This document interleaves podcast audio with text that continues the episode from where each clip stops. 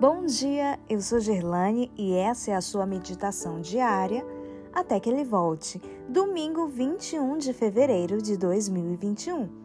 Nós somos culpados? Verso de hoje, Lucas 14, 18. Rogo-te que me tenhas por escusado. Em geral, as pessoas estão muito prontas para apresentar desculpas e pretextos quando procuram justificar um procedimento que não esteja em harmonia com a luz recebida.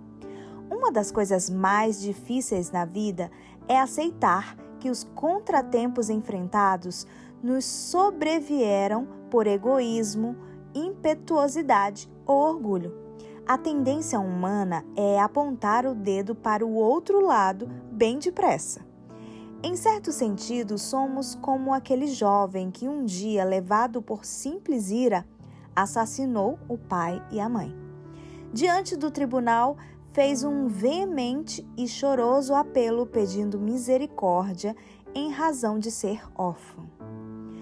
Há na vida uma lei imutável que diz que a colheita não pode ser diferente nem melhor do que a semeadura e há certos atos, pensamentos ou ideias que, uma vez implantados no espírito, certamente produzirão calamidade, embora talvez demore. O primeiro passo que devemos dar é reconhecer isso e não continuar fugindo da responsabilidade dos erros que são resultado de nossas ações e deixar de culpar os outros. Antes de podermos fazer progresso notável no caminho do bem, temos de aprender a discernir a íntima relação entre causa e efeito.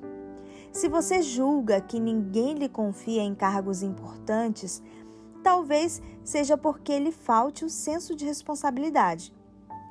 Se se julgar perseguido ou impopular, examine o coração para ver se não está repleto de inveja hostilidade ou egoísmo.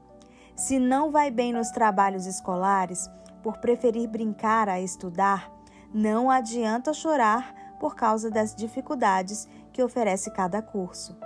Se sua saúde é precária por motivo de maus hábitos, compete a você mesmo melhorá-la. Eu sei que é muito mais fácil pedir aos outros que sejam mais corretos do que eu mesmo procurar agir assim. Muitas vezes, para nos aperfeiçoarmos, temos de fazer uma transformação revolucionária no modo de viver e isso nunca é fácil. Uma coisa é certa: temos um amigo que pode ajudar a nos tornarmos uma pessoa inteiramente nova. Nosso Pai Celestial conhece exatamente a natureza de nossa luta e se formos sinceros em nosso esforço de buscar um caráter semelhante ao de Cristo, ele lutará ombro a ombro conosco.